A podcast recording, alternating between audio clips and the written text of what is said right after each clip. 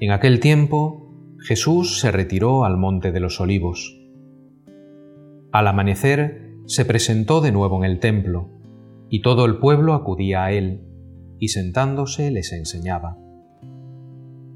Los escribas y los fariseos le traen una mujer sorprendida en adulterio, y colocándola en medio le dijeron, Maestro, esta mujer ha sido sorprendida en flagrante adulterio. La ley de Moisés nos manda apedrear a las adúlteras. ¿Tú qué dices? Le preguntaban esto para comprometerlo y poder acusarlo. Pero Jesús, inclinándose, escribía con el dedo en el suelo. Como insistían en preguntarle, se incorporó y les dijo, El que esté sin pecado, que tire la primera piedra. E inclinándose otra vez, siguió escribiendo. Ellos, al oírlo, se fueron escabullendo uno a uno, empezando por los más viejos. Y quedó solo Jesús, con la mujer en medio, que seguía allí delante. Jesús se incorporó y le preguntó, Mujer, ¿dónde están tus acusadores? ¿Ninguno te ha condenado? Ella contestó, Ninguno, Señor. Jesús dijo, Tampoco yo te condeno. Anda, y en adelante no peques más.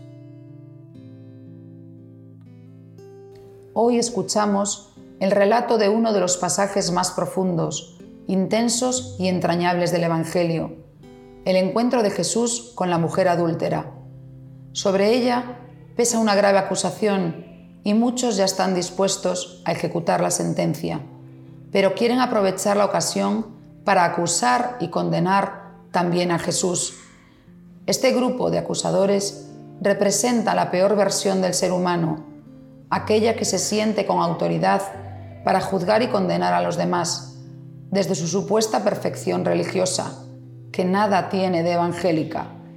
Jesús los desenmascara y fija toda su atención en aquella mujer, a la que va a liberar de su pecado, rescatándola de sus abismos de muerte y degradación.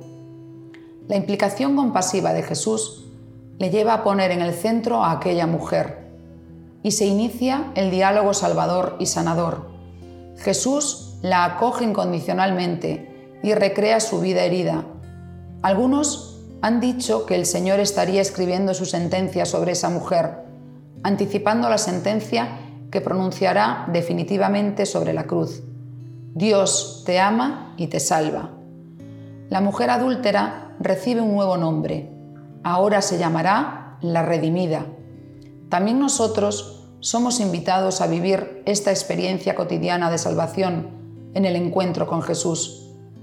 El sacramento de la reconciliación nos permitirá experimentar la caricia de Dios en nuestro pecado y en nuestra debilidad. Jesús nos espera. Acerquémonos a Él.